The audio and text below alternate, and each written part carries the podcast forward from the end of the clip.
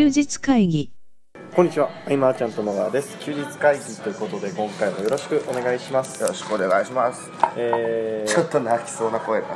今回あれですね、博多で、はいえーこれから帰るよっていう前に撮っているので、ちょっと配信は少し遅くなるかなとはいうところなんですが、はい。まあ事前に本当は撮ってたんだけど、はい。やっぱこうリアルタイムでやっぱ行きたいなと、ははい。い、いうところで、えー昨日はマーチャントクラブの第52回のはい勉強会ということで、えっと僕とほぼほぼ同期の、えー藤岡さんはい。に、えー登壇をしてもらったとはい。いうところで、えー藤岡さん自身がねどんな活動してるのかってね知らない方も多かったわけで、そうですねまあ僕も付き合いが十数年だけど実際のところはそうです。詳細に何をしているかってなかなかうわからないですよね。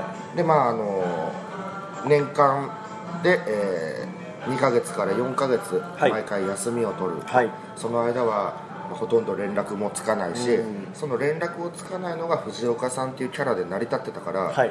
深掘りはしてこなかったんだよね僕自身も、で初めてその全容が明かされるというところで、えーまあ、健太の方からね内容をざっくりこう振り返って、はい。うんうん。なるほど。えー、これもまさしくどこまで喋っていいのかっていうところで、あのはっきりと思ったのは今回のお話しいただいたことって藤岡さんにメリットそんなないじゃないですか、うん。ことをお話しいただいたので、うん。まあだからこそすごく僕は勉強になったというか、えー価値を感じたんですけど、うん。えーまあ一般で僕衝撃を受けた考え方がいくつかあって、うん。僕の場合はまずあの、まあ、これは藤岡さんの言葉からそのまま借りるんですけど、うん。なんか休み、まあ、例えば藤岡さんのように長期休暇って、うん。なんかご褒美のような感覚というかたくさんわーってやったからそのご褒美で長期休暇をもらえるとか、うん。まあ、何かをやったからもらえるみたいな考え方に僕はなってたんですけど、うんうんまあ、そうなってる方が多いと思うんですけど多いと思う。藤岡さんが言うにはだからダメなんだと。長期休暇はあの最重要タスクだと。うん。うんなんかその何かが終わったら取るじゃなくて、その休みを取るために何かをするっていう考え方じゃないとまあ取れないよねっていう話が刺さりまくってですね、その5つのマインドみたいのがあって、はいそうですねえーまあ全部割るとしても1つぐらいだったらいいと思う、今一つですね。長期休暇が最重要タスクああ一番最初僕インパクトあったなああそうですね。あこっちもですね。それがですね言っちゃって大丈夫です。これ一つぐらいだったらいいんじゃないわかりました、えー結局、えーい大大前提として一番最初にお伝えいただいていただいたことが、えー経経営者が行う実務は悪事であるという言葉で、うんまあえー要はほ経営者がやることとしては、まあ、方向性を決めたり決持ちをするとか、まあ、責任を取るっていうことで、まあ、実務に追われて目の前のことに追われてわちゃわちゃしてるのは経営者としての役割を放棄していることにうん。なんじゃないかっていううんうん。お話が大前提としてあって。この捉え方はね面白かったよね,、そうですね。やっぱり。これも刺さりまくりだったんですけど、うん、うん、はまあまあそのどこまでどうってなると思うんであれだけれどもやっぱその5年とか10年15年ってビジネス続けてきてる方々の、えー考え方っていうのい、ははい、すごい別の意味で参考になるなというかみんなはその本当に普段流行ってるものとか、はいはい。あ今トレンドでこの手法をやった方がいいんだとか、うん。そういうところに目が行きがちだと思うけれども、はい。結局みんなも、えー長期継続はしたいわけでね。じゃあその実際に長期継続している人たちは、はい。えー毎回トレンドに乗っかってるわけではないし、どちらかというと己のルールを徹底してるという。か、はいそうですね。うん例えばその流行りものとどう向き合うかとかそうじゃなく、はい。うん自分はこうだからっていう、うんうんうん。でそれがだんだん藤岡さんはそうだからとか、はい。例えば僕らの身近な人で言うとハワロンさんはこういう人だからだっていう、はい。はいその〇〇だからと認知されると非常にそうですね。楽だなっていうのがね、はい。うん。ですね。そうそうそうそう。でもすごく思ったんですけど、そのまあ、今回の藤岡さんの話を聞いてなおさら思ったんですけどいやあの決めたい決めないとそっちに進まないなとは思いました。あそうだね。あのーこうもうやす例えば休み要はどういうライフスタイルを送りたいかって人によって全然違うと思うんですけど、なんかこうなんとなくやっていく先にあるわけではなくて、うんうんこうなりたいぞと、うん。もう腹をくくらないといけないんだなっていうことをすごく感じましたね。うんうんうんうんうん。いやもうねはい。すごく良かった。すごく良かった。さすがのキャリアですね。そうですね。うん。面白かったし。面白かったですね。うんでまあなんだろうな。あそう僕が喋ろうと思ってたこと、はい。その前回あの撮って、まあ、結局今も撮ってるから、はい。あれはお蔵入りするわけだけれども、はい。あのそうそう最近そのさ、はい。みんなビジネスコミュニティを作っていこうとしてるじゃない、そうですね。そんな中で、えー設計を間違えると大変なことになるよというのがあってこれはあの先週、はい。えーニーズマッチの手島さんと飲んでる時に、はい。手島さんからねいろいろこう僕もどう言語化していいか分かんなかったんだけど、手島さんがもうゲームでね例えてくれて、はい。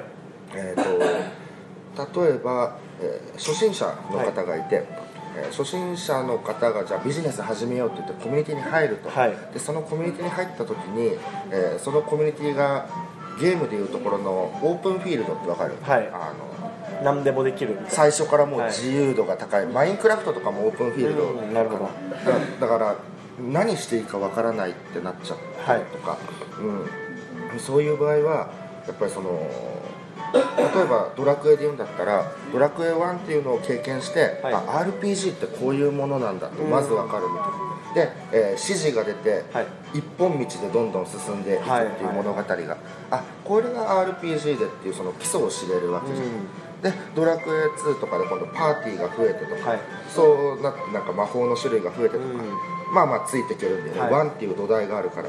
で、えー3になると今度なんだろうこう職業転職みたいになってくると、でも世界観もバッと広がる、うん。で、えー初心者の方が例えばいきなり、えー3に入ったらはい。戸惑うというか、そうですね。えーウィニングイレブンとかでもそうだよ、はい。もう今機能すごいのね。あー。のフェイントの、はいはい。あそこからいきなり入ると多分戸惑ううんという。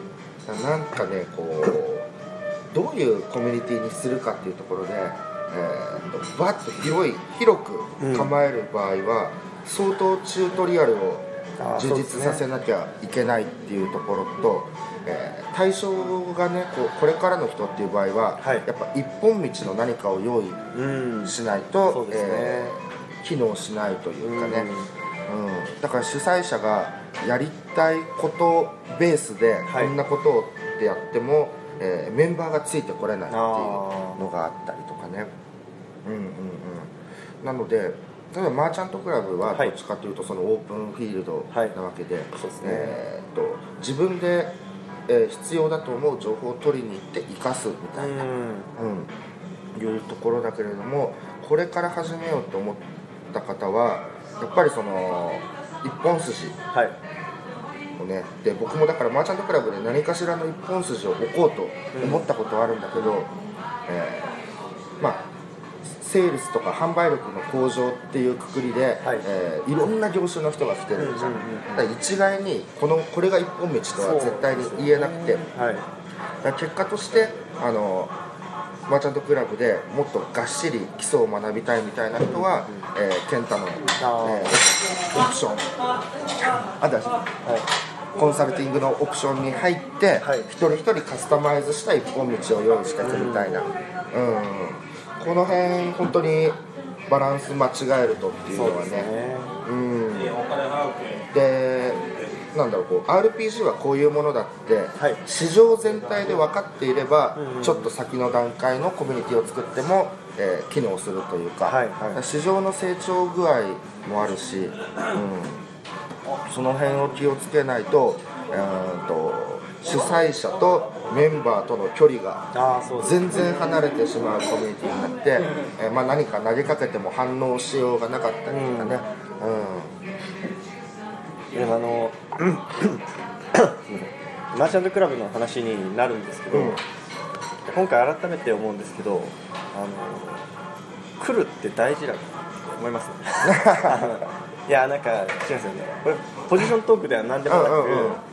やっぱりその、まあ、今回の、まあ、藤岡さんのセミナーもそうですし、うまあそのうん参加した方しか聞けないようなお話もありましたしあと、うん。まあ別にこうコンテンツも上げようかなみたいなことを昨日おっしゃってましたしあっていうのはあるんですけどそうじゃなくてこれはもうこの温度感というか映像では伝わらないものっていうのがあるじゃないですか、うんはなんかね聞いてる方はもしかしたらそれはポジショントークかなって思うかもしれないんですけど、ん。でも何でもそうだなと思っていて、うん。それそれこそなんか場を生かすっていう意味で、うん。特にマーチャントクラブの場合は参加なんかした方がいいじゃないですか。うん。まあ、いただ参加いただけど僕らも嬉しいですし、え得れるもののちょっとレベルが変わってくるかなってすごくなっていて、その辺もしかしたらね、あのーまあ、毎回さその、はい実践報告とか体験談経験談という、はい。その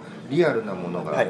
どんどん伝わ、はい。ねはい。吸収できる場所だけど、はい。そのどう吸収していいかってねちょっとはい。迷ってる方もいるのかもしれないと思ってね、あーそうですね、でたとあとはあのーまあ、これから始めるぞっていう方でで結果を出してから行きたいっていう方も多分いると思うんですよ、うんうんうん。なぜならあの菅さんが休日会議で僕はある程度結果を出してから懇親会に行ったっていう話をしていたから。そう。僕セミナーに本当行かないで、はい。懇親会だけ行ってたから結構失礼だよね。当時振り返ると。そうそう懇親会だけ参加してたんだよね、うん。最後まで。うん。1次会2次会3次会とうん。なので、まあ、ゼマジャンクラブに限らずなんですけどセミナーがあったりとか参加してるコミュニティがあるのであれば、今のこの成果は別として、リアルに会ってみるっていうのは大事ですね、うん、今回あの初参加になるとそのフジップリンさんはいとかそうですねね,、あのぜひ生の感想を、ね、今後聞けたらなとど どうだったかなというところで、でもすごいね喜ばれてたしね。はい。うん。そのまあ僕らと僕らっていうかそのコミュニティの関係値もね、はい。特に遠征は作りやすいとそうですね。仲良くなりやすいしね、うん。得られるものっていうのは想像以上に大きいというかね、はい。